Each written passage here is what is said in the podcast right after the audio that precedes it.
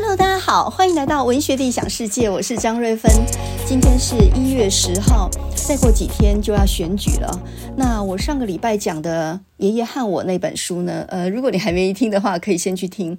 这是一本卢瓦克他在一九五七年的一本书，那么讲的是一九二零年代美国的卡北卡罗来纳州一个小男孩跟他的。爷爷，呃，在小的时候，爷爷怎么样带他去打猎这样的一个过程，而且这样的一一种生活对他以后造成了很大的影响。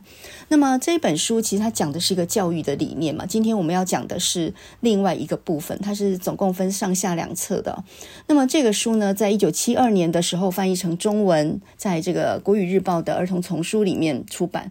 那么那个时候我十岁，所以大概是我这辈子买的第一套书吧，所以珍藏到。到现在也不晓得看了多少次哦。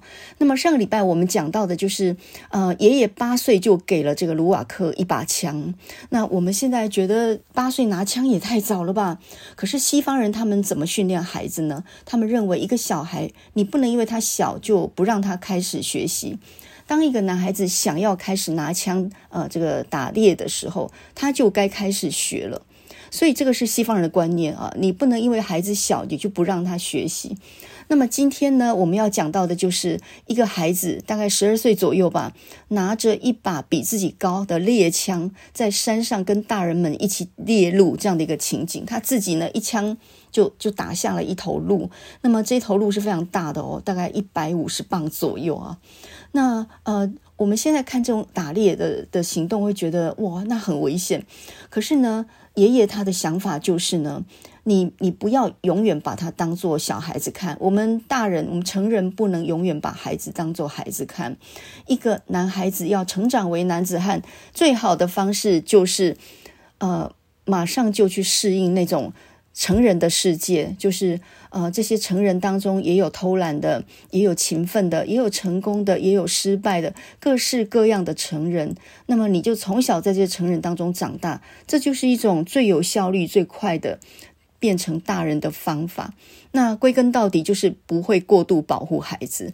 就西方的教育，它很鼓励冒险，而且非常表彰那种勇敢的精神。那么这一点，我觉得我们东方的教育其实就真的是差那么差的大老远了。你想想，我们多保护小孩啊，呃，这也不可以，那也不可以啊，这样很危险。很多时候家长还要帮小孩做主。我自己教大学，我就觉得啼笑皆非的事情就是，听说有呃学生他们的志愿是家长填的。我听了以后大吃一惊，因为我从小也是个搞怪的孩子，我不可能志愿是能够听父母的嘛。我也是个脾气很硬的人，不听人家的，所以从小到大什么事情我都习惯了自己决定。如果父母要管的话，我大概会顶撞他们吧。可是我没有想到，现在的学生居然有人是可以让父母填他们的志愿的。那呃，另外呢，就是呃，他们的未来或找什么工作，很多时候父母也要替他们担心，帮他们决定。那你想，西方怎么可能？他们十八岁呢，就就应该赶出去了，十八岁就不可能跟父母住在一起了。那你念大学的时候没钱，没钱父母也不出的，没钱你就去申请学贷。西方人念大学多半是这个方式。那你看我们现在，攻击到了研究所毕业了，找不到适当工作，可能还父母还要呃支撑着他的生活费等等啊。所以呢，东方的教育太过保护孩子，也太把小孩子当小孩子看待了。可是反观西方的教育，那真的是孩子还很小，比如说八岁到十二岁之间，我们来看，那还是孩子。可是呢，他们已经让他们拿枪在森林里面打猎。那在这当然，这个前提是先学，让他们学会怎么样正确的拿枪，并且小心的去避免一些可能伤害的方式嘛。所以呢。他们各种冒险的运动，或者是各险各种冒险的一些活动，对他们来讲都是基本训练。但是对东方的小孩子来讲，那都算是出生入死啊。所以我觉得。教育上，我们观念真的应该改一改哦。那我们今天要继续讲那个爷爷和我里面的那个猎鹿的那一段，非常精彩的。那同时呢，我们也要讲到《孙子兵法》。这个《孙子兵法》其实蛮有趣的，它是科批喊出来一个口号：“客厅革命”。然后呢，呃，孙子辈的去说服阿公阿妈。呃，这当然是一种情勒嘛，用各种方式呢，不管是耍赖的或者撒娇的方式都可以哦。那么最近演呃，这个《孙子兵法》衍生出来一个很有趣的，就是去说服父母的已经不是儿女了。呃，儿女跟父母通常有一点点紧张关系，反而是孙子孙女去说服阿公阿嬷比较容易。另外呢，还有那种。根本没有投票权的，比如说国中生、高中生的这些孙子孙女们，这些小孙子小孙女们，想尽办法要要阿阿公阿妈去投他心目中喜欢的柯皮。那这这种算是骑兵啊，因为呃也算伏兵，因为呢这些小朋友他们跟柯皮照相的时候看起来都没有票，可是基于对柯皮的尊敬跟喜欢呢。呃，第一个，他能够影响家里的人；再来呢，阿公阿嬷心里面最疼的就是孙子孙女哦，所以这个《孙子兵法》可能会奏效，而且会有相当大的成效。我觉得这个我们就看结果了啊，这个看起来是非常有意思的。那我们今天呢，从爷爷和我讲到《孙子兵法》，其实这里面这两件事情也是互为表里的，也就是大人怎么影响小孩。那小孩又怎么反过来影响大人的想法？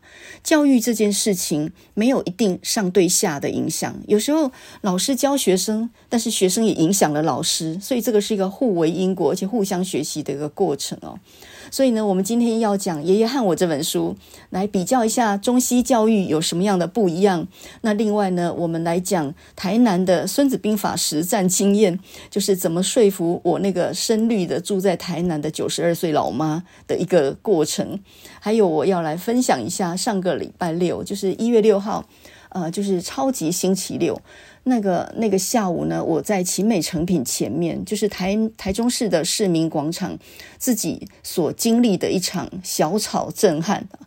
我我位于一大堆年轻人当中，然后呢，我我突然感觉到我真的是很老了，那种热情，然后脸上的光啊，那种光亮，然后跟科比照相时候那种笑得很开心、很天真那个样子，我光在旁边看我都看呆了。呃，我们先讲那个十二月三十号那个礼拜六，在台中的后火车站那一场，我那一场呃是正式的造势大会嘛。那听说人非常多，那天我开车经过，因为我要去买东西，结果哇，这人很多，根本车子也挤不进去，人也挤不进去，就算了，只好回家呢看看手机哦。所以那一场呢就没有见识到。可是呢，一月六号下午四点，那其实不是一个造势。大会那其实也不是一个演讲，它只是一个车队经过，然后在那边休息嘛。所以呢，就在那个地方呢，就聚集了很多很多的人，因为网络上其实都车队会经过哪里都知道。那那时候我刚好在书店里面，我看到一阵热闹就跑出来，那已经围得人山人海了。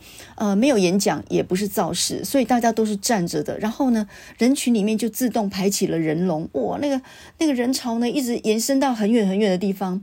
那结果我问了一下，哎，这是做什么的？要排队跟科比照相的。那每一个人有的拿着书，有的拿着旗子，有的拿着各式各样的小物，头上还有人戴小草的，反正反正很多道具，我就看呆了。我知道我自己。排不进去，因为呃，这个车队在那边停留时间不会很长，所以呢，照相可能也照照不完这么多人哦，我应该是没希望，所以我就站在旁边看而已。然后呢，我就刚好就变成了一个社会观察家。呃，首先呢，队伍里面很多是年轻人。有很多看起来像情侣或是同学的，可能刚好期末考快完了吧，所以呢，大家都跑出来。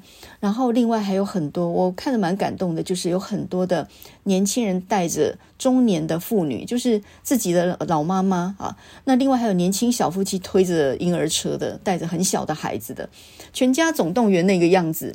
也就是他已经打破世代的藩篱，不是只有年轻人支持哦，他们把他们家人都拖出来了。然后呢，这个呃照相呢，大家都已经准备好了道具、旗子什么的。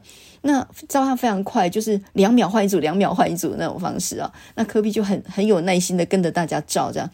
然后我站在科比的右后方，其实我就站在维安人员的后面。那他们当然比我高高高个个头，然后他们是面朝科比的，因为所有的群众去跟科比握手、照相什么的时候，危险都在前面嘛。那我站的位置呢，就在那个维安人员的后面。我是透过他们的肩肩膀，然后看过去，科比跟我大概只离一两公尺，就那么近而已哦。我看到他的脸全部都晒得通红，就是几天扫街下来，已经大概脸呢晒得都快晒伤了那个样子啊。然后呢，一个一个合照，嗯、我看到那些年轻人的。的心里面跟眼睛里面那种光芒，我我是很感动的。我在人群里面，我还听到他们讲说：“诶，他他讲话真的跟电视上一模一样。”诶，就是这些年轻人是有点带着一种偶像的崇拜去看他，然后这里面有喜欢，也有尊敬。呃，我非常敏锐的去捕捉出来那种情感哦。喜欢跟尊敬其实是两种不一样的感觉。我们可能喜欢吴宗宪或者蔡依林或者什么演艺人员，因为他们有趣，但是还谈不上尊敬吧？就喜欢只是你觉得他有趣，但是尊敬呢？那个是要长一点的时间，然后你了解的多一点以后，你被他影响或感动了以后，你所凝聚出来的一种感觉，那个就叫做尊敬。所以博得别人的喜欢可能容易一些。哪一件事情让他觉得有趣，那个就他喜欢你。但是你要博得别人的尊敬的话，通常没有那么容易啊。所以我觉得，呃，从这里我就想到，一个老师到底应该是要让学生喜欢你，还是尊敬你呢？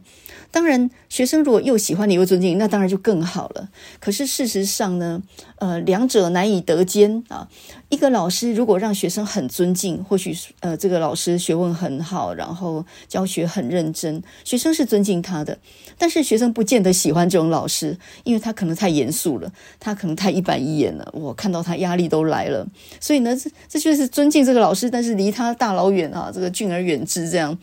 我我看最近这个欧桂芝老师，北一女这个欧桂芝老师，呃，她为了一零八课纲，然后到呃率领一些教育的团体到这个到教育部前面抗议嘛，这个按按铃抗议哦，然后按喇叭抗议，然后嗯、呃，他的诉求当然就是说一零八课纲全面弱化学生的能力，这个我很同意哈，各科都弱化了，这个也不用他讲，我想各科老师都知道，从高中到大学都这个不是秘密哦。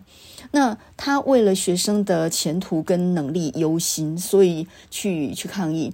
那我当然很尊敬他，呃，我也相信他绝对是基基于良心这样做，而不是一种什么各种选举的一些一些造势。但是呢，这样的老师会让学生有压力。我前一阵子看王伟忠访问那个欧桂芝老师，就是王伟忠那个叫什么？呃，我现在说到哪里了？那个 那个那个节目广播节目。然后他访问这个欧老师的时候，我就很明显看到他不太敢开他玩笑，感觉欧老师好像不太能开玩笑的样子。事实上，可能欧老师上课很幽默也不一定，但是在那个节目的现场，感觉上王伟忠是不太敢开玩笑的样子。他他心里面不完全认同欧桂芝老师，但是他也不是很敢跟他开玩笑，就没有放得那么开。所以我要讲的就是，一个老师他能够让人尊敬，但未必能让学生喜欢哦。那你一天到晚搞笑呢，跟学生在那儿博感情。学生喜欢你，但也未必尊敬你哦。所以一个人又能让学生呃喜欢，又能让人尊敬，这是很难的。那我在柯 P 的身上，我就看出年轻人对他的那种投射。我佩服这个人，然后我喜欢这个人，然后我也尊敬这个人，是基于这样。我好想跟他合照，合照完下一步一定马上发脸书、发 IG 动态，然后马上就传遍朋友圈。哎哎，我跟柯 P 合照哎。所以呢，这种感情是什么？我相信，如果学生在奇美成品发现我，大概没有人跟我合照吧，因为这这不是一个值得炫耀的事情。可是跟柯 P 合照是可以羡煞同学圈的人啊！你怎么会遇到柯 P 啊？你怎么跟他照得到？会一种羡慕效应嘛？所以呢，呃，一个人同时能够博得年轻人的喜欢、跟佩服、跟尊敬，哦，我我觉得难的，真的难。但是你说他怎么能够做到呢？其实想起来也很简单。他从去年底从台北市政府卸任，然后呢，准备了整整一年，从一月一号开始到呃十二月三十一号，整整二零二三年，他全部都是在做这个竞选总统的准备啊。他到处演讲，然后他出国访问。他说他就是没有一天闲下来的。的确，呢行程满满，一直到现在也还是行程满满。所以呢，就好像一个想要考台大医学系的考生，他就知道自己挑战的是很艰难的任务，所以他呢，整整一年完全没有懈怠的努力去准备。这中间很多风雨了，很多波折，可是呢，还没有到考试那一天，他绝不放弃。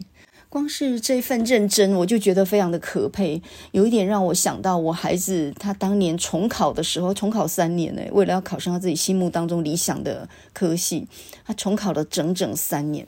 那三年，我也不晓得他怀着什么样的心情，呃，每天出门念书，然后过着很规律的生活。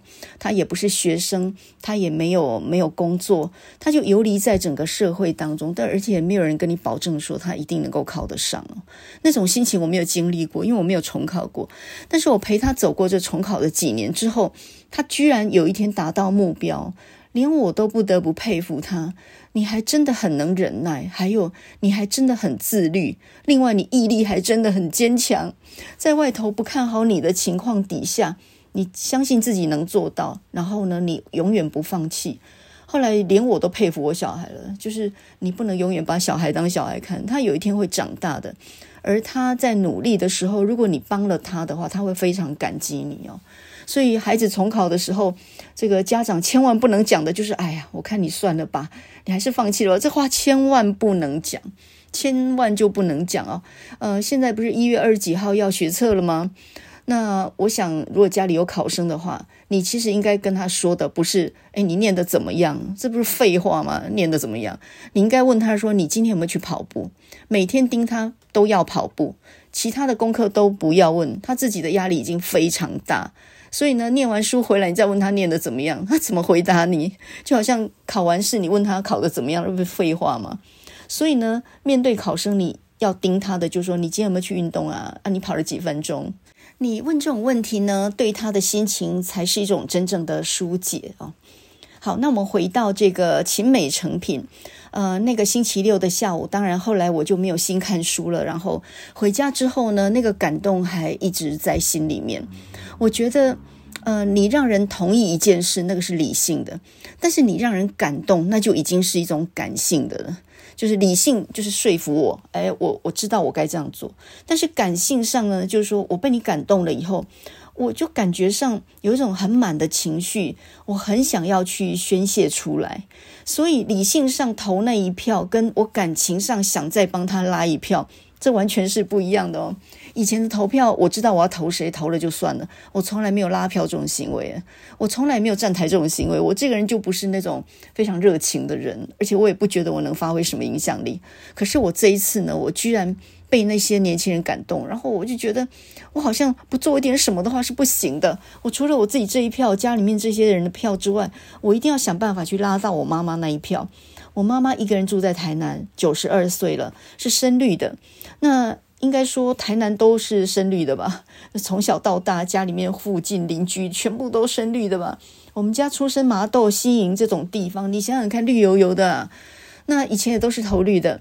那么我爸爸去世十年，所以呢，这十年他都几乎是独居老人。那呃，就是最近呢，就是我姐姐跟他一起住，所以呢，我姐本来是蓝的，现在已经已经改头科了。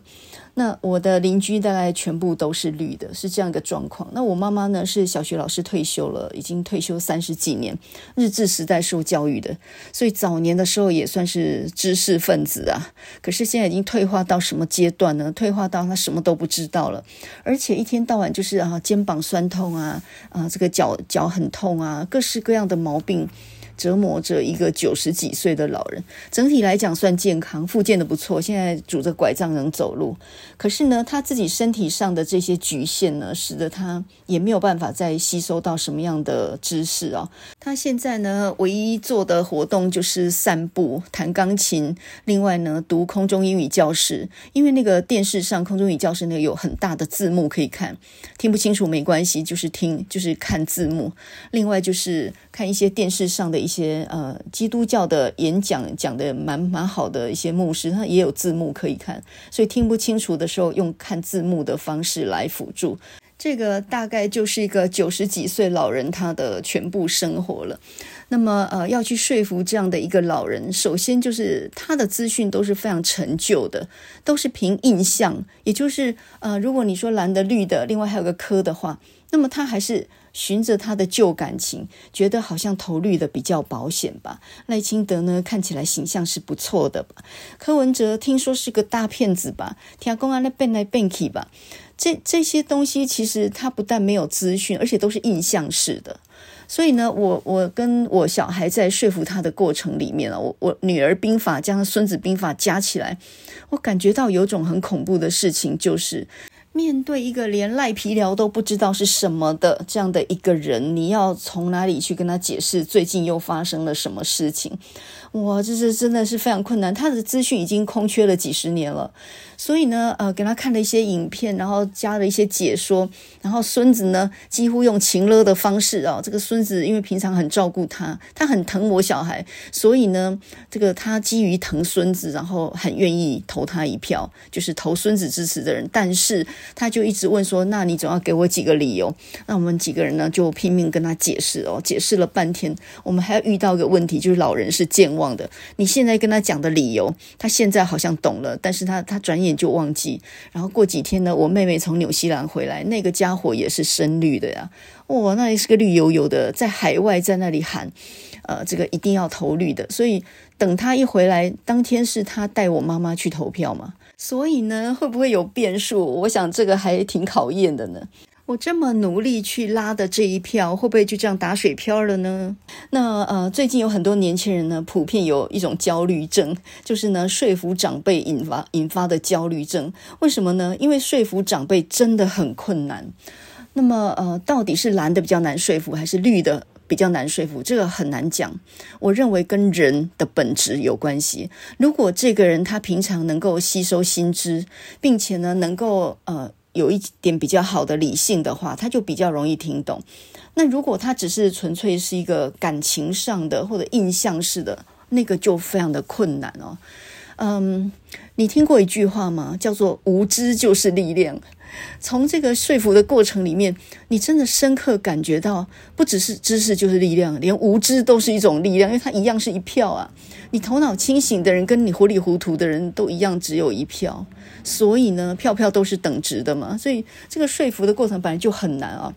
那么“无知就是力量”这这一句话是出自哪里呢？有一本书叫做《一九八四》。这个是一九四九年，乔治·欧威尔，这是一个英国的作家写的一本反乌托邦的小说。一九八四这个小说，当然它是一个寓言，它同时也是一个虚构的故事啊。他就讲到呢，有一个集权的国家叫做大洋国嘛。那这个大洋国呢，它有三大口号，就是战争就是和平，自由就是奴役，无知就是力量。我年轻的时候看这个小说，我看不懂诶。不太知道他到底要表达什么，可是我现在慢慢就可以理解了。洗脑是有用的。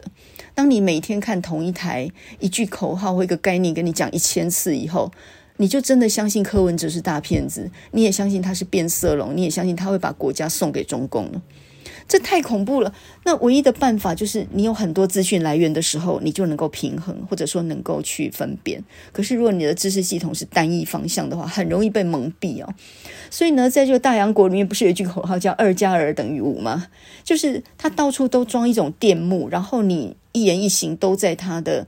控制，就是到处都是监视器，老大哥正在看着你。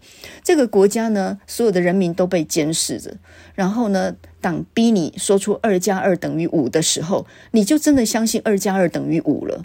这个国家呢，是不可以有自由的意志的。然后它有很多部门都是非常讽刺的，比如说它有个叫做仁爱部，这个仁爱部呢，做的就是最不仁爱的事情，它就专门负责酷刑，还有负责洗脑。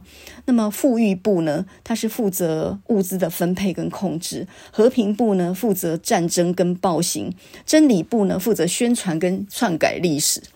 诶，真理部诶，说 他负责篡改历史。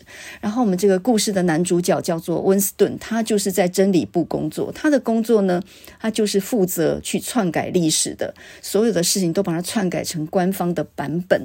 然后，嗯，这个温斯顿呢，他。心里面开始觉得。他很想知道一点别的东西，所以他开始写日记嘛。可是这件事情一旦败露的话，会被判处死刑，因为人不可以有自己的意志。结果后来呢，他被抓到之后呢，就施以酷刑，然后帮他改造，改造到最后，他也相信二加二等于五了。然后出来之后，他认识了一个女朋友，这个女朋友叫茱莉亚，两个人呢，呃，常常在二楼约会。就后来他们又被抓到，因为这个茱莉亚。本身他就是一个一个间谍，他就出卖了温斯顿，所以温斯顿第二次再被抓进去改造，然后被洗脑之后呢，加以酷刑，在劳改之后出来之后，就变成一个废人。到最后他是被抓去枪毙的，在枪毙的时候呢，他很高兴的意识到他战胜了自己，他爱老大哥。那么这个故事的结局有一点让人想到《阿 Q 正传》嘛，到最后阿 Q 被抓去枪毙的时候，他很开心，他觉得说呢，二十年后又是一条好汉，而且呢，他在囚车上面被绑赴刑场的时候，他还洋洋得意，他觉得好像很拽、很拉风的样子哦。总之呢，呃，一九八四这个小说读完呢，你心里面就只剩下两句话。第一句叫做“无知就是力量”啊。当一个人懂得开始求知的时候，你就很难蒙蔽他了。所以，任何政权想要独裁、想要专断的时候，第一个就是故意让你没有读书的的这种习惯，也就是让你接触不了资讯，蒙蔽你的资讯。那么第二个就是清醒的欺骗，他就是训练人民说谎，并且呢，说谎说一百百遍之后呢，就变成真心的相信你真的爱老大哥，二加二真的等于五，所以谎话讲多了，讲到自己都相信，就是这种洗脑的方式，这个就是一种控制人的方式哦。所以呢，后来我跟我小孩就决定要帮我妈买一个平板，就取代电视用。然后这个有线电视可以停掉了，这个平板呢就弄上网络卡，然后就给他订阅一些网络上的节目，以后就可以什么都看，而不用受限于电视台了。至少呢，可以接受一点比较正常而且比较多元的一些资讯，也不要被蒙蔽到那样子。呃，并不是一个很笨的人，但是已经到了一个很无知的这样的一个状态哦。那经过这个说服长辈的过程之后，我心里面其实有一种感慨。我觉得人并不是分为年轻跟老人这两种，呃，也跟你的学历并没有太大的关系。我觉得人只分两种，一种呢就是有习惯接受新的知识的人，另外一种是没有习惯或没有能力接收新的知识的人，就只有这两种了，跟你的年龄跟学历完全没有关系。一个有能力更新自己知识的人，他不可能很蠢了，他也不会被蒙蔽。但是另外一个呢，就很容易被操弄哦。所以呢，在这个新的时代里面哦，我觉得文盲的定义改变了。文盲其实就是那些没有持续看书或者是接收新的资讯的人，那个就叫做文盲。那么回到我们一开头讲到的欧桂芝老师他所抗议的“一零八课纲”全面弱化学生的能力。呃，因为授课时数也减少，所以呢，这个竞争力各方面都下降。这个我都同意，但是有一点我不是很同意，那就是你也太看得起这个一零八课纲了。呃，对于一个有念书的习惯的人来说，他不会受限于任何的教育政策。那么，对于一个没有读书、没有自己找书来看的习惯的人，任何政策影响他也不大。所以呢，我觉得现在教育真正的关键是我们有没有培养出学生那种终身学习，也就是自己会去找书来看的习惯。什么叫做自己找书来看呢？你没事情会去书店待个半天吗？你会去找很多不考的课外书来看吗？我看这才是真正大的问题，因为现在的学生呢，不考的大概就是不念的，就是他认为真的就是不重要的嘛，所以他大量的时间都花在去应付那些考招制度所要他建立的一些学习历程啊、琐碎东西上面。所以呢，我觉得那种自己会去找书来看的习惯，我觉得根本就没有养成。那么在这种情况底下呢，你是期望能够有多好的效果？课本多几课，并不见得就会比较有礼义廉耻的。那么少那么几课，也不见得就没有礼义廉耻。重点不是那样啊，这个文言跟白话这个比例，那个我觉得都是枝微末节。我觉得真正的问题是我们建立起学生怎么样的一个读书习惯，这才是最要紧的。嗯、呃，如果说呢，要讲到教育制度的缺失的话，我们以前那个时代的考招制度，那更没有弹性，那种教法或老师的程度，那就比现在那就差了很多。但是为什么以前的学生不太会受到那种政策上的影响？那时候的党国教育很厉害啊，而且我们那个时候国文课本上面的那一大堆那种官方的，呃，属于比较政治性的文章，我记得还有蒋经国跟蒋介石的文章，这种都。列在国文课里面呢，那我相信现在国文课已经没有这些东西了。所以呢，以如果说呃以不合理来说，以前的教育制度或者内容比现在不合理的多。那为什么以前的学生没有怎么受到那个政策的限制？还是那句话嘛，会读书的人自己会去找书来念，不受他的影响。不读书的人，那就什么政策也没有什么差别了。所以，其实一零八课纲在国文这一科上面，它真正造成的影响，不是多几课什么或少几课什么，它真正大的影响是学生太忙了，他再也没有那种闲心去读一些课外书。那么老师也是有心无力，就算老师读了很多课外书，想介绍给学生，因为不考，所以可能也没人理会。所以在这个课堂上面，就变成一个。老师无心可以多讲一点别的课外的东西，学生也没有习惯去接收一点课外书这样的习惯，所以我觉得这才是现在的教育制度上比较可怕的地方，就是他们从小就没有培养成一个读书的习惯。呃，很多人就说，呃，你是老师的小孩，所以应该。本来就很会念书，因为你妈妈会教你。刚好错了，我妈妈从小到大，她完全没有教过任何东西。她就是一个非常忙碌的职业妇女。那个时候连冰箱都没有。你想那个时候呢，下了班回来要煮饭，不像现在这么简单哦。以前也没有全联这种东西哦。我记得我最小的时候还烧过煤球的，我还看过我妈妈烧煤球，就那种整个都是烟那种。没有冰箱，我请问你，呃，煮饭对对于现在的妇女来讲很简单。那以现在还有外卖的，以前完全没有这个东西。所以我妈就是一个很忙的职业妇女，她什么都顾不上。那我自己呢，都是自己看书的，她从来没有教过我任何东西。那在以前那个物质比较不充裕的年代，时间倒是大把的，所以我们的闲闲时间很多。呃，我在学校图书馆看，我跑到二手书店看，我老妈都管不着我，她就是忙得昏天黑地。所以呢，我反而有大把的时间。可是呢，现在学生他会遇到一个很大的魔王，就是现在的学生在这种网络时代里面，他们的注意力很不容易集中。那么应该说，他们注意力能够集中的时间非常的短。我打个比方，我以前。在租书店啊，或是在那个旧书店里面，我可以一蹲蹲半天，这个就是我的基本的一个一个呃一个时间。我很容易在一个地方定点就读三个小时的书，而且完全不用站起来上厕所。那么这个习惯从小就养成到现在啊，就是一个下午就是一个最起码的单位这样。那现在的学生不要说一个下午了，他们的注意力短暂到什么地步呢？不是有个说法吗？就是呢，我们现在滑手机的时候啊，大概三秒钟就决定要把它滑过去，八秒钟决定要不要看下去，所以我们都是用几秒钟来决定要不要换下一个。它的速度已经是非常快的了，所以在 YouTube 上面的影片如果超过个三分钟、五分钟，那都已经算是太长，那几乎没有人看得下去的了。那么现在连一首歌哦，截头去尾，再加上一些呃剪掉一个部分，然后大概就是十五秒。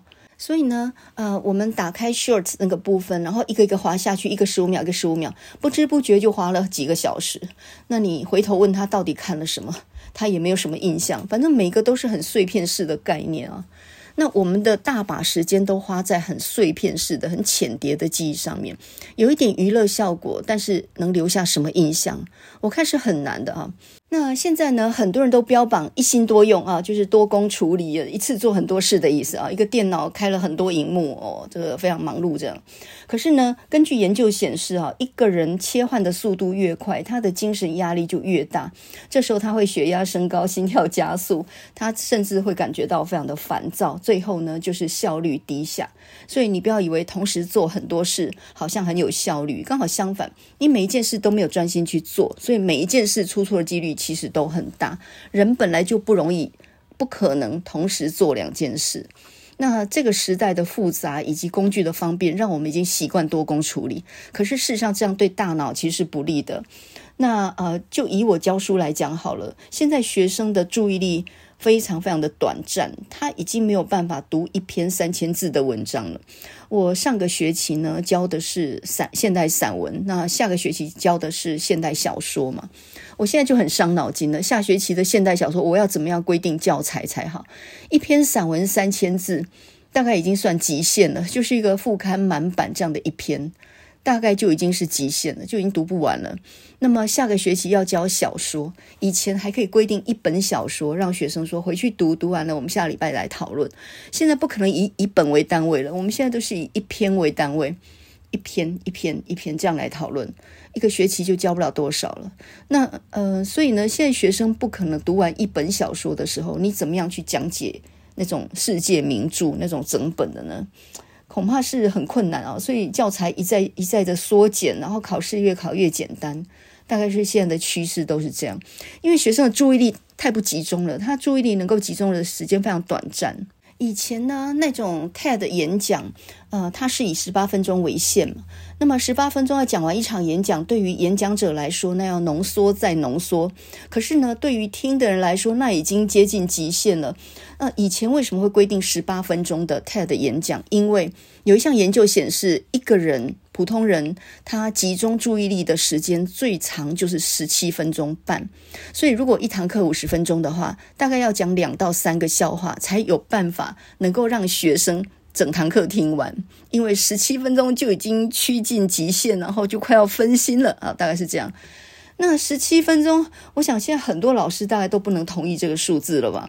学生能够专心致意的听十几分钟吗？我很怀疑。所以在这种情况底下，我们现在做的 PPT 是越来越短，一句一句、一口式的那种很很容易理解的方式。那么当你弄成那样子很简单的方式，你就承载不了太多复杂的内容啊。所以我相信各个学科因为这样注意力的集中的时间太短，所以大概都只好变得短一点或者是浅一点。这个是在教学上没有办法面对的事情。所以我下学期的现代小说这个课，我可能要教极短篇了，就是一篇以一千字为限的那种小说。大概只能变成这样了，不然怎么教呢？我真的现在很伤脑筋呢。那以前教学的时候呢，比如说会传一些文章给学生看，那我现在发现呢，普遍你传到群组上面，打开就能看，他也不看。还有传一个影片或者演讲，或者一个 podcast 节目，或者是一个 YouTube 的节目，呃，不管是半小时啦、一小时什么，传到。Line 上面，然后让他们有空就可以点进去看。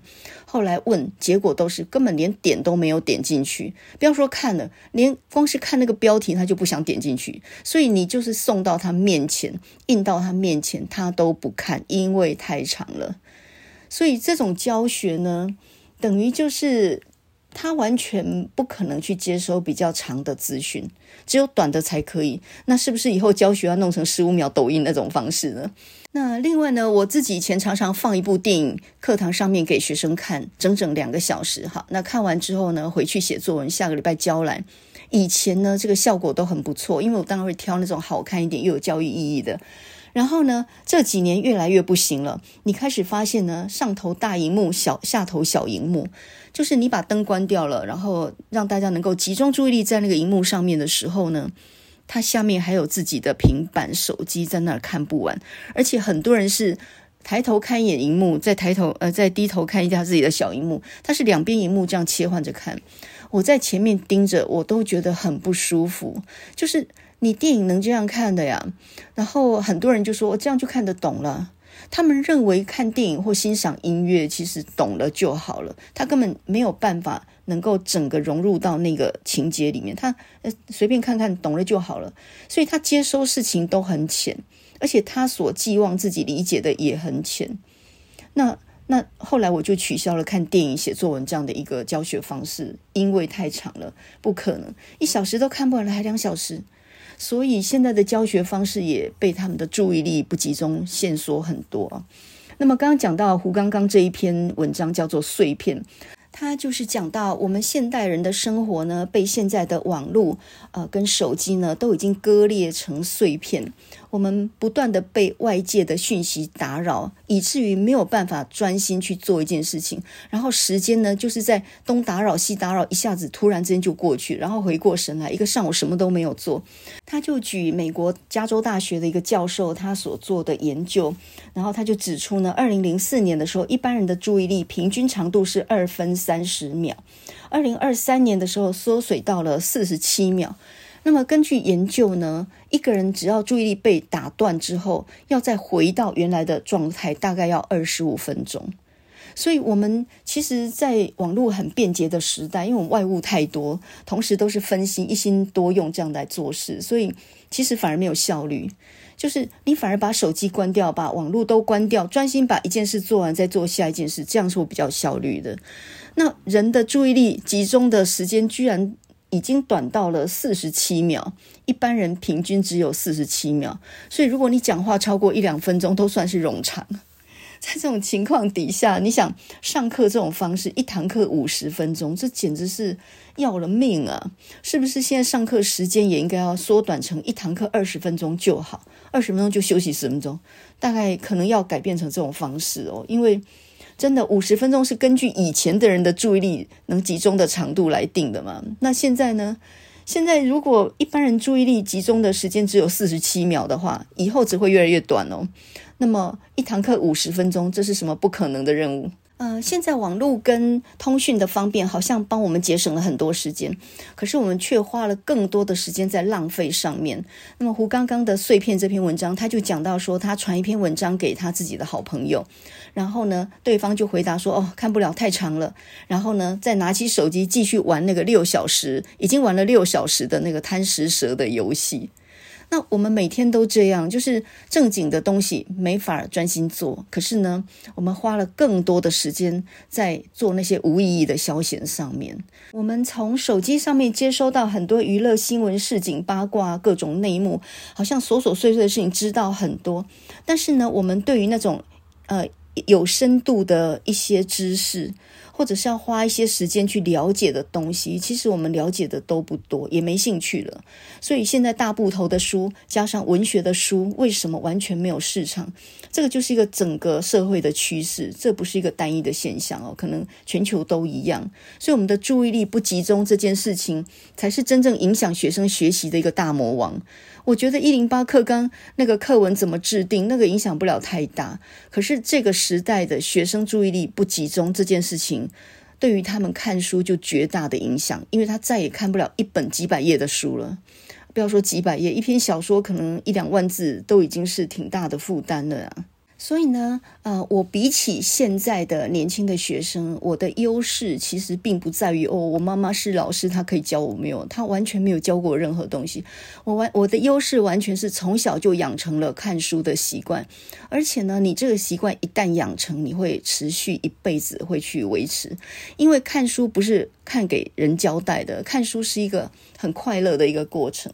这个有点像是打球吧，你一旦领略到那种快乐，你大概一辈子。都不会放弃这件事情。可是，如果小孩子在小的时候没有经历过这种快乐，你大概这件事情在你的一生当中就产生不了任何的作用。所以呢，尽早让小孩养成看课外书的习惯，这非常非常的重要。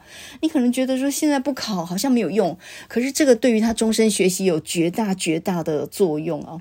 所以呢，这个我我们现在要来讲的那个《爷爷和我》这个书，就是我小时候小学五年级，我十岁的时候第一本看的书。这本书一直到现在，我我这记忆一直还是非常非常的深刻。那我们今天呢，就来讲《爷爷和我》的，他讲到那个猎鹿那个部分，就是书上的第六章第一只鹿。我觉得这一篇写得非常的动人，他不但写出很多的细节，他还讲到从一个小孩到一个真正的猎人，他心情上的转变。那么这个故事呢，呃，就是发生在感恩节之前那个时候。然后爷爷有一个好朋友叫霍华德，他本来住在马里兰州，他经营一个养马场。然后他跟爷爷感情非常好，所以呢，在猎鹿的季节，他就跑来他们家这边，然后要跟爷爷一起上山去猎鹿。那他们猎鹿的时候，他们的基本设备呢，就是一辆车载满了各种补给，包括像枪、枪、枪跟那个子弹啊，还有他们的食物。另外会带两三只猎狗，还有就是两个仆人。所以呢，一车子是浩浩荡荡的。当他们在准备这些东西的时候呢，这个小孩在那干瞪眼，他就想说：你们难道真的不带我去吗？你们不带我去吗？那么有一天呢，他终于忍不住问了。这个爷爷就说：哦，我还以为你不会开口呢。结果呢，这个两个大人就商量说：好吧，好吧，让他跟好了。他可能可以帮忙做一点打水啊，或者生火这些工作。可是另外一个就说：可是如果他乱跑或者是不守规矩的话，说不定引发一些麻烦，然后到时候说不定呢，开枪如果不谨慎的话，还会引起一些一些受伤什么事件。所以他到底是会帮忙还是会惹麻烦呢？后来想想，好吧，这个小家伙呢，既然也挺守规矩的，然后他也盼望那么久了，就带他去好了。哇，这个小孩一阵欢呼啊！对他们来讲，打猎不是危险的事情；对这个小孩来讲，打猎是一个冒险的行动。也可能通过这样的一个冒险，然后呢，就从孩子变成了一个大人，变成一个真正的猎人。所以心里面非常非常的期盼哦。那么这里头呢，我觉得有很多地方描写的非常好。比如说呢，他们把车子开到营地之后，然后呢，他们就开始要来扎营。那么以前是没有睡袋或者是方便的帐篷的。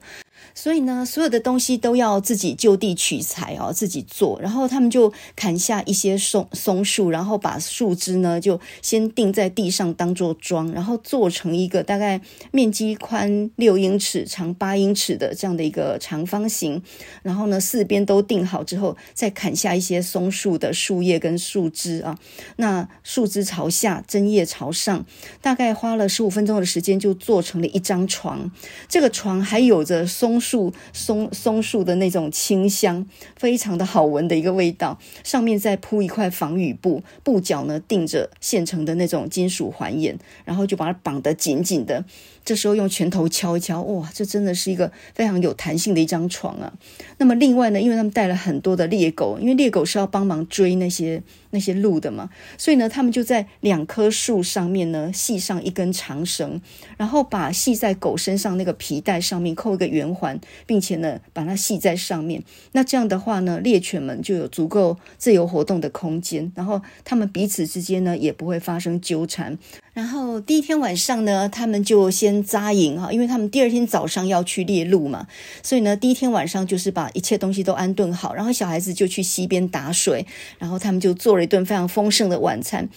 吃完饭后呢，爷爷就指着他，就说：“你到河边去把这些碗盘给洗干净，因为现在火腿油还没有凝结，用沙子擦一擦就很容易擦干净了。”那么这个作者呢，自己穿过长长的河道，然后听着那些怪鸟的声音，还有那些树叶魔影幢幢，他心里面心惊胆跳，但是他死也不不承认自己是很害怕的。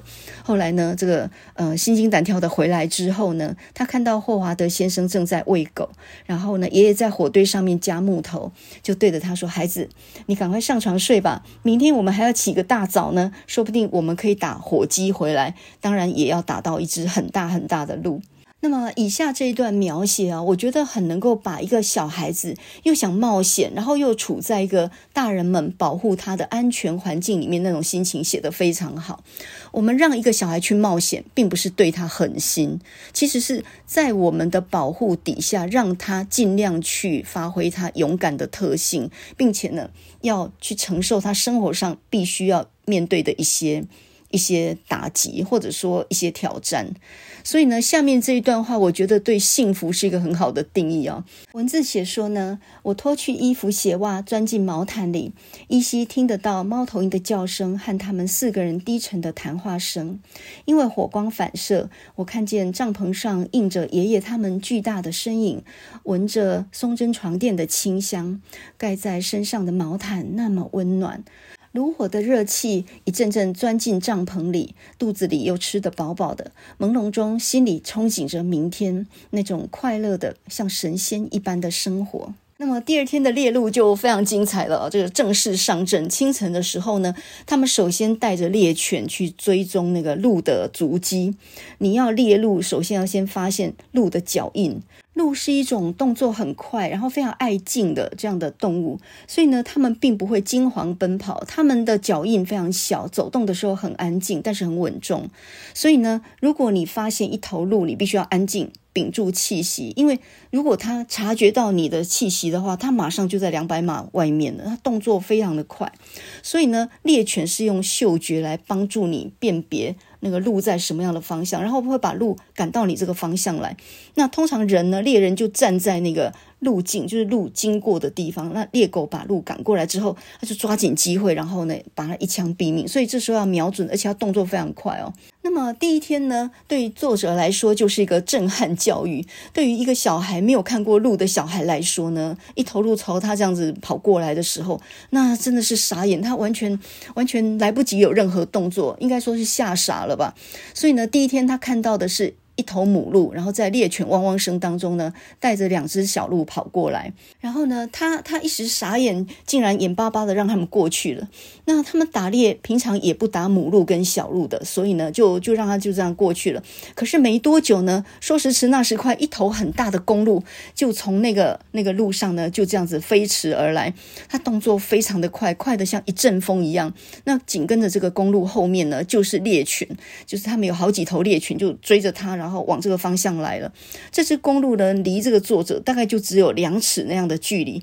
他手上拿着猎枪，他他手在颤抖，他不知道怎么样，他完全忘记去扣那个扳机了。然后呢，不到一两秒，鹿就已经不见。这个时候呢，彼得，彼得就是他们家的长工啊。彼得跟汤姆都是印第安人。然后长工呢，就随着猎犬啊一一起跑过来，然后就说：“哎，怎么了？你没有看到鹿吗？我还以为把鹿赶到你这个方向来了呢。”这个作者呢就说：“我我看到了，可是我不知道为什么没有扣扳机，我整个吓傻掉了。”这个 Peter 就跟他讲说：“没有关系哦，第一次猎鹿常常都是这样的啊，没有关系，我们明天很可能还会再猎到更好的鹿。”这个时候呢，爷爷跟霍华德也过来了，然后呢，呃，知道他失手，然后就说：“没关系，我们今天反正也没打到，不然我们去打火鸡好了，为晚餐呢加点菜。那明天我们再出发，明天可能就会有好一点的运气。”结果呢，第二天在上场的时候，我这个作者呢，因为有了第一天的震撼教育，所以第二天呢，就就非常的沉着稳定啊。然后呢，呃，同样的猎犬在赶着一头很大的公鹿跑过来的时候，这时候他看得很清楚，公鹿朝着他面前跑过来，猎犬在后面狂追。然后这个时候呢，公鹿距离他大概有五十码那么远。举起枪，他继续往前跑。在他跑到离我只有二十五码远的时候，我扣动扳机。不晓得为什么，那个枪声好像被堵塞住了一样。他正巧打中鹿身上的要害。他纵身一跳，离地大概有六英尺高，带着伤又跑了二十码远，然后突然之间倒在地上。我真的好像打中了一辆飞机那么大的感觉。这只鹿四脚朝天，平躺在草地上面，毫无挣扎。原来我一粒子弹就打到了它的要害。这一头鹿呢，后来他们才告诉我，在北卡罗来纳州当中呢，这种白尾鹿是非常巨大的，它大概足足总共有一百五十磅那么样的重。我独自一个人在草丛里面守护着我自己打下来的第一头鹿，我心里面激动的想哭。这一头鹿，我摸着它柔软的毛皮，我看着它光亮的鹿角，我闻着它的味道，我心里面感觉到无比的富足。即使我几十年后到非洲去打大象、犀牛跟。跟狮子、老虎都没有现在心里面那么样的激动，在那一刻，我简直就是全世界最富足的一个小男孩。没多久，有四个大男人出现在我的身边，就是爷爷霍华德，还有两个长工彼得跟汤姆。他们看到我打到这么大的一头鹿，眼中都非常非常的惊喜，然后也充满了赞赏。爷爷还说：“不得了，你居然打得到这么大的鹿呀！”接下来，四个人就把。鹿的腹部剖开，然后把里面的内脏还有里头里头一大堆像草一样的东西呢，就挖出来，然后堆在他的头上。那这个作者呢，他就摇晃着头，然后把那些甩开，这就是浴血礼，象征着从此以后就变成一个大人了。汤姆和彼得他们就把鹿整个抬起来，要抬回营地。这个时候，爷爷就跟他说：“那个树下那一只也顺便帮我抬过来。”然后这个作者就说：“诶，那你们不是没有打到吗？”他们就说：“其实有打到，但是如果你今天没有打到的话，我们那只就不打算拿回来了。”原来这一切都是为了顾全他的自尊心。那么在《爷爷和我》这本书里面，我们可以看到大人对小孩的教育，其实他就是让他去冒险，完全不怕把他暴露在一个危险的环境里面。你想，一头大公鹿跟一个小孩子才十二岁。他们怎么不会去担心这小孩子可能有危险？可是他们训练小孩的方式是教导他怎么去。呃，去用猎枪教导他怎么样去捕猎动物，教导他遇到困难不要害怕，很多事情第一次失手没有关系，你再一次就能够做得很好。我觉得西方式的教育鼓励小孩冒险这件事情，也等于是开拓了小孩的可能性。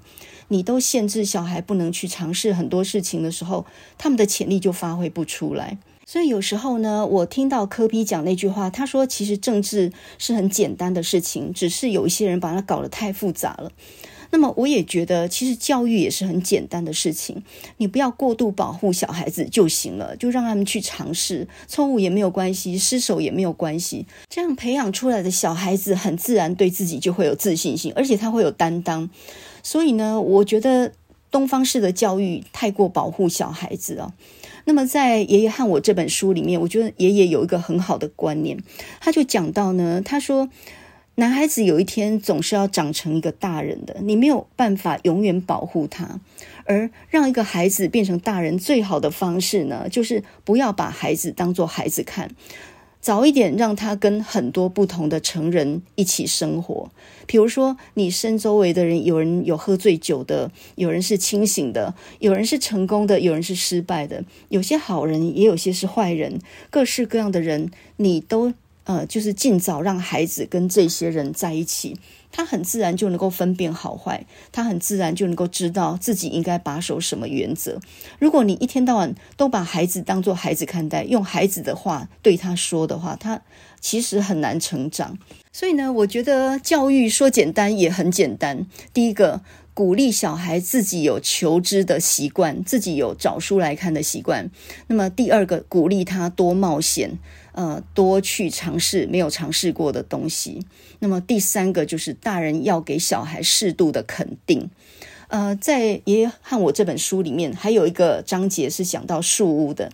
就这个小孩子呢，因为读过《鲁滨逊漂流记》之后呢，他就非常向往在树上造一栋自己的房子。他就去捡了很多的木头，然后捡了很多破铜烂铁的东西，自己盖了一个树屋。这个树屋还真的很像样哦。这上头呢，呃，自己捡了很多的铁罐来做了一个可以生火的铁炉子。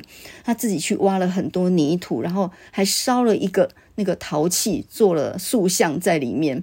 另外呢，他呃去捡那个珊瑚桃木，然后来打磨弓箭，并且他自己还做了长矛。有箭有弓就要有矛嘛，还做了长矛，上面还装了铁针。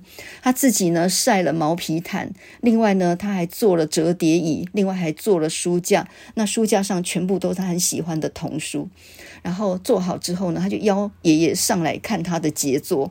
这爷爷一上来呢，也非常认真的看每一件东西。首先呢，他用手摸一摸那个晒得并不很好的生毛皮地毯，再试了试床铺的张力，然后再看看火炉，并且呢，试着拉开弓箭来试试看。还注意到呢，这个弓弦上面不是真的弦线，它是用生皮切成细丝做的。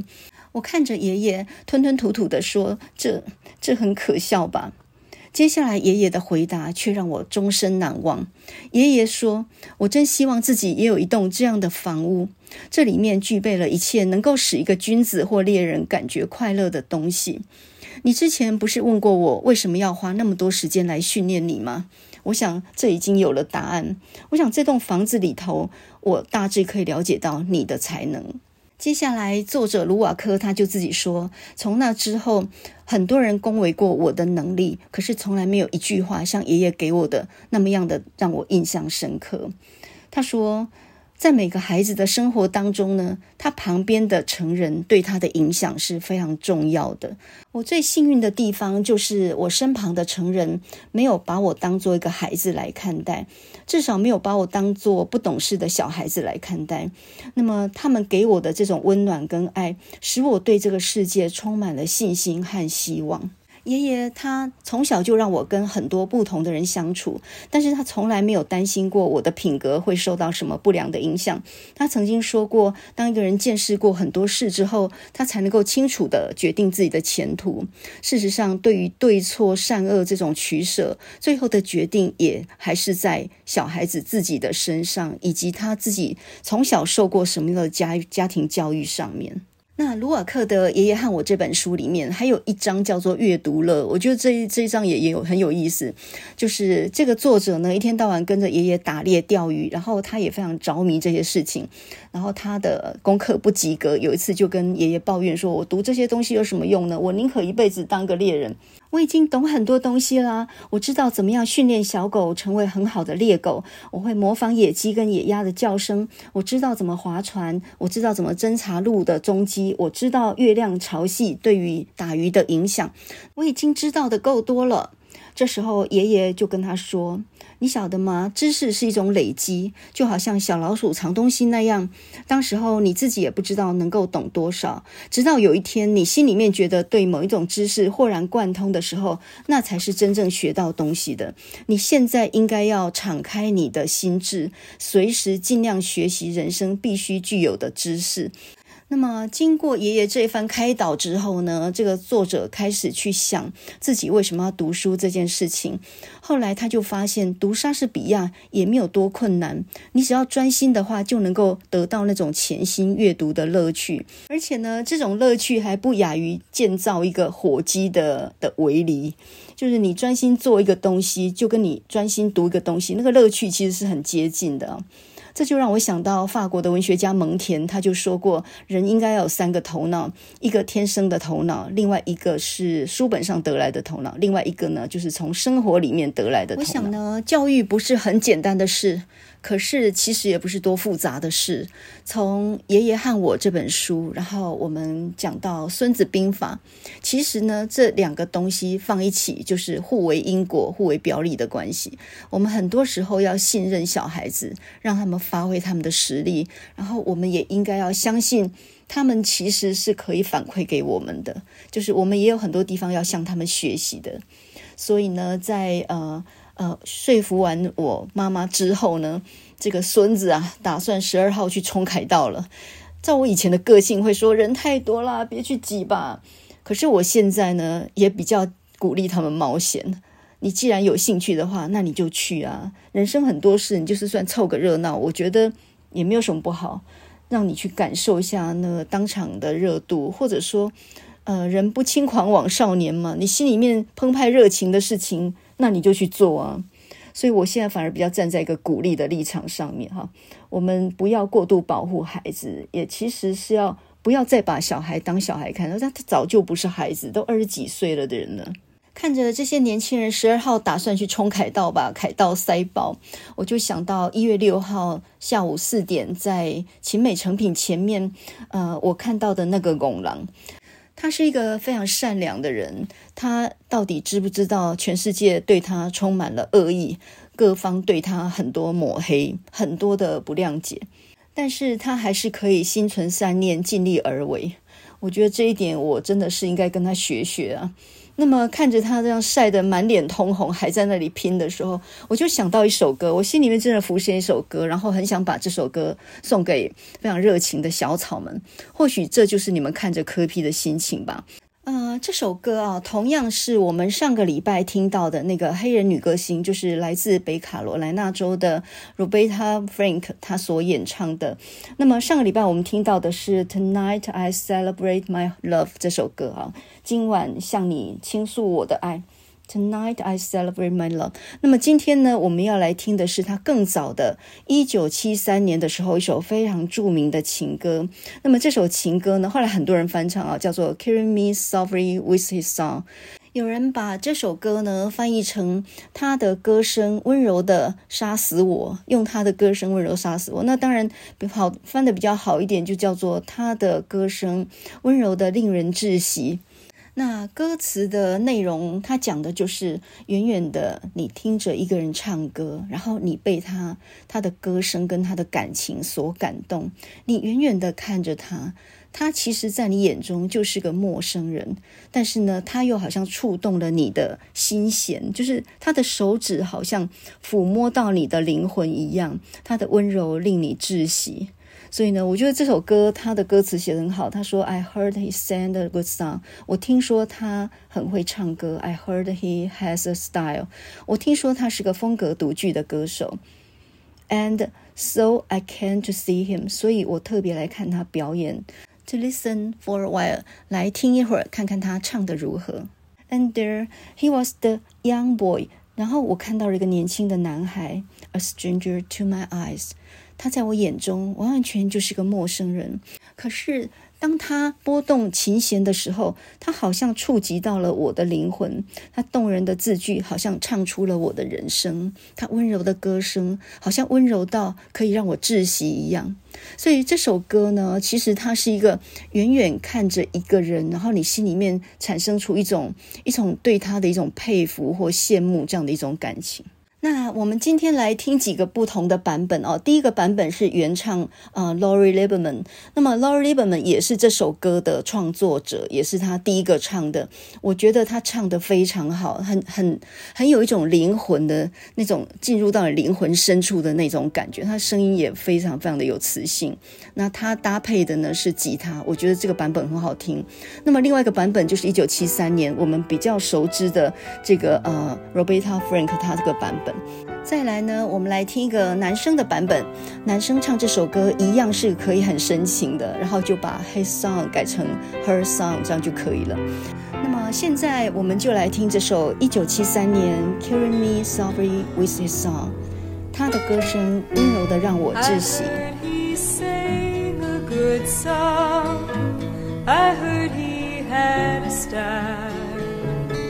And so I came to see him to listen for a while.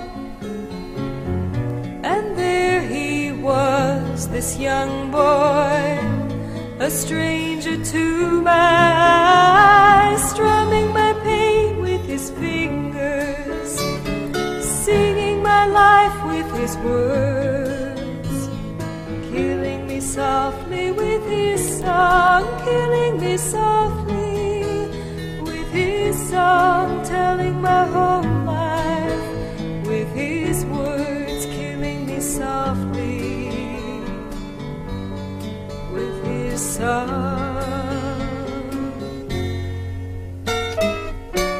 I felt all flushed with fever, embarrassed by the crowd. I felt he found my letters and read each one out loud.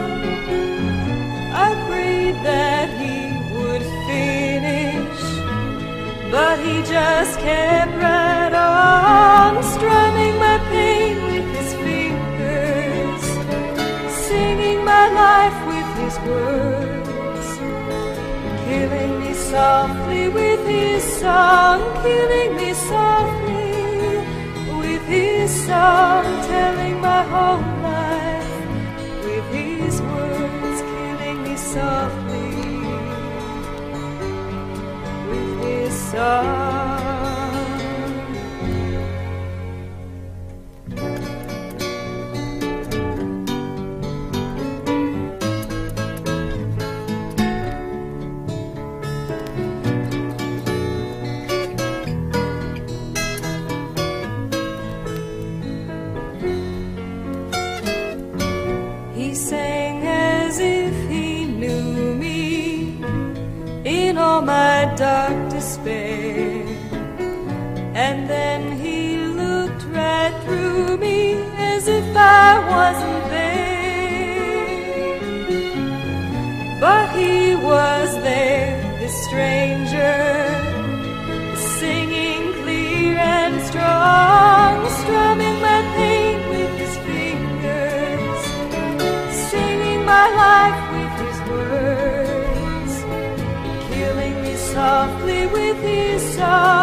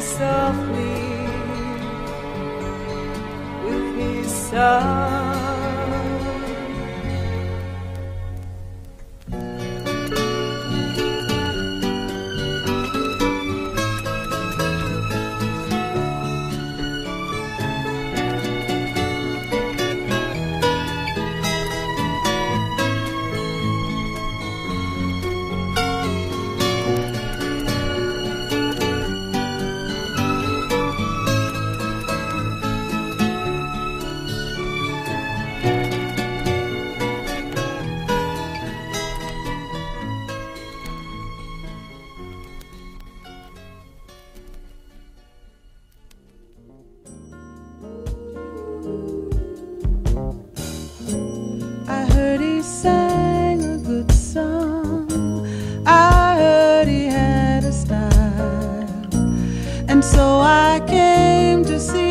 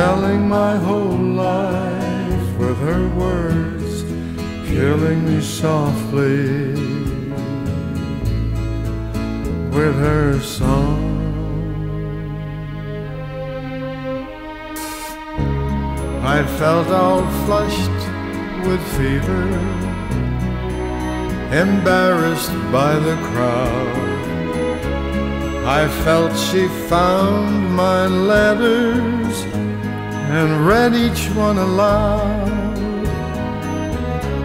I prayed that she would finish, but she just kept right on strumming my pain with her fingers, singing my life with her words, killing me softly with her song, killing me softly with her song, telling my whole life with her words, killing me softly with her song. She sang as if she knew me in all my dark despair. And then she looked right through me as if I wasn't there.